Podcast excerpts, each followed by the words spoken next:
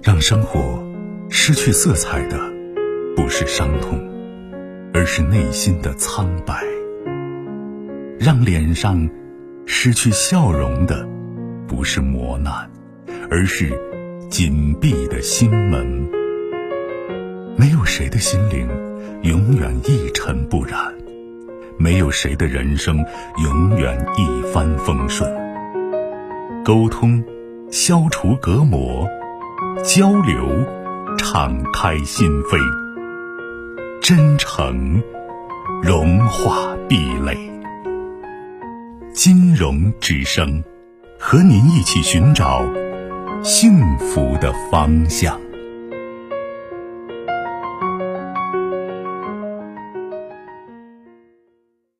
喂，你好，久等。哎，你好。哎，请讲。嗯。呃，金融老师是我。嗯，您说。嗯。我之前给你打过电话，也去过你那一块儿。嗯，我现就是那个自行车的问题，不知道你有没有印象？印象不深了，自行车。就为了自行车，两口子，我跟她老公吵架吵的比较厉害一点，本来打算离婚的。嗯。我忘了。这次我想咨询个问题啊，就是，反正家里我上次我也去过，跟我婆子的关系比较呃比较不太特别不好。这样子，他不太管娃，根本是不管娃这样子。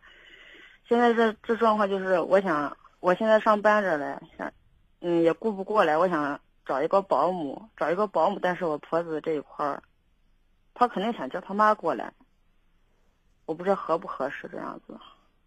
那你婆子不管娃，首先她不欠你的，知道吗？哎，我知道啊，这是第一。第二个呢，你想让他管娃，而且他管娃，相比较你和你丈夫来讲，应该是比较放心一点，对吧？嗯。那么我们怎么让他愿意呢？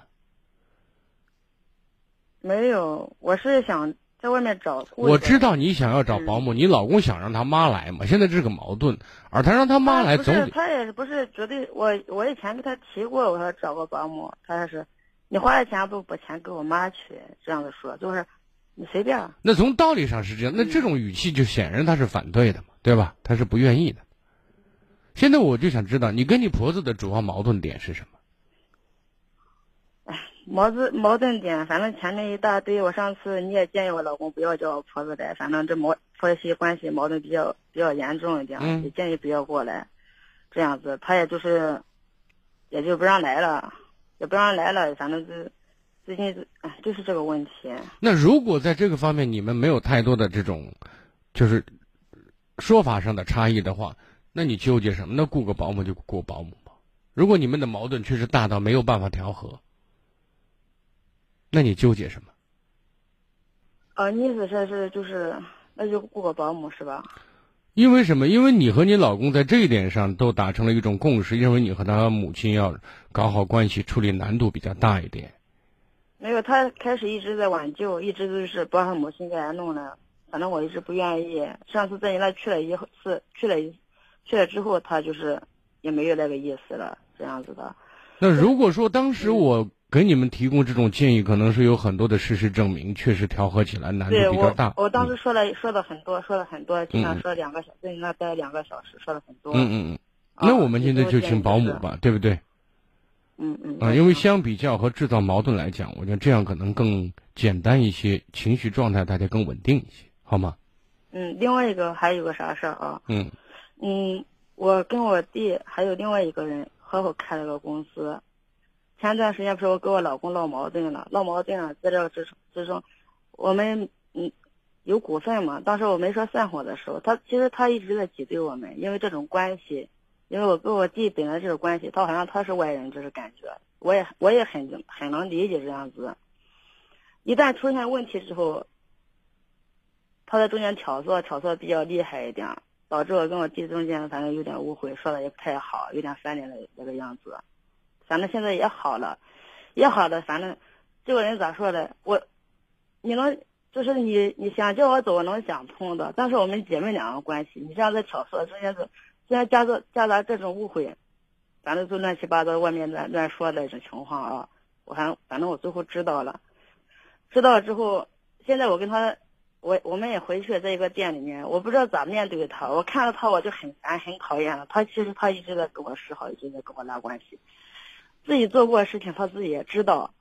你看两个人合伙，我就想啊，你给我开导一下，我不，我真不知道跟他咋咋相处。今天晚上我我也过去了，我给我弟，我我现在我到我到现在还不理他，他一直跟我说。我想问一下，你们合作的理由是什么？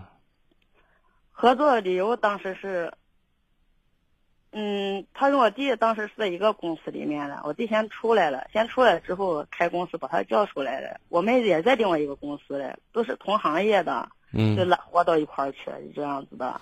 能够走在一起，是因为当时觉得合适嘛？是不是啊？那就是我们两个都其实都是我弟拉过来的。我知道当时我他当时他在那一块儿，嗯，业务水平各个方面也比较好一点。人家看看他的业务水平，我们是当时可能也就是有个帮衬的作用。我老公在这边上工上班那个业绩也不咋样，反正这边一开，反正他那个脑子转的快，这样子的，学学东西学的快的很。在这边呀，出了不少力，比他出力还多。刚开始我们的股份也少，最后加上来了。反正好像就是很挤兑，不管是就是我老公这边提上来员工，他很挤兑，一直很排斥的。其实员工自己也能看出来，但是我老公这个人毛病坏毛病很多的，反正厚道。不管是对他这一块儿，还是对他提上来员工这一块儿，一视同仁，都是为了店里好。但是这个人私心很大的，很排斥别人提上来的人。对立性强的，这样子。那我就想问一下，目前对你们就是公司的经营产生多大影响？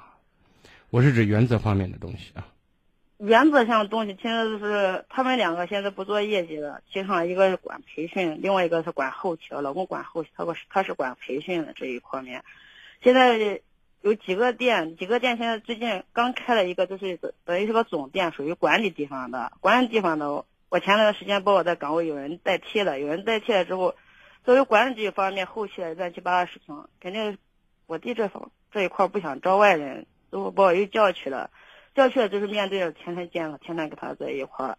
我如果不去，我如果不去店里面，我从此以后我不想跟他说话这样子，因为有的。你看，你现在不要说你想做什么，我现在想说的是，我们之所以合作，是因为为利而来，对不对？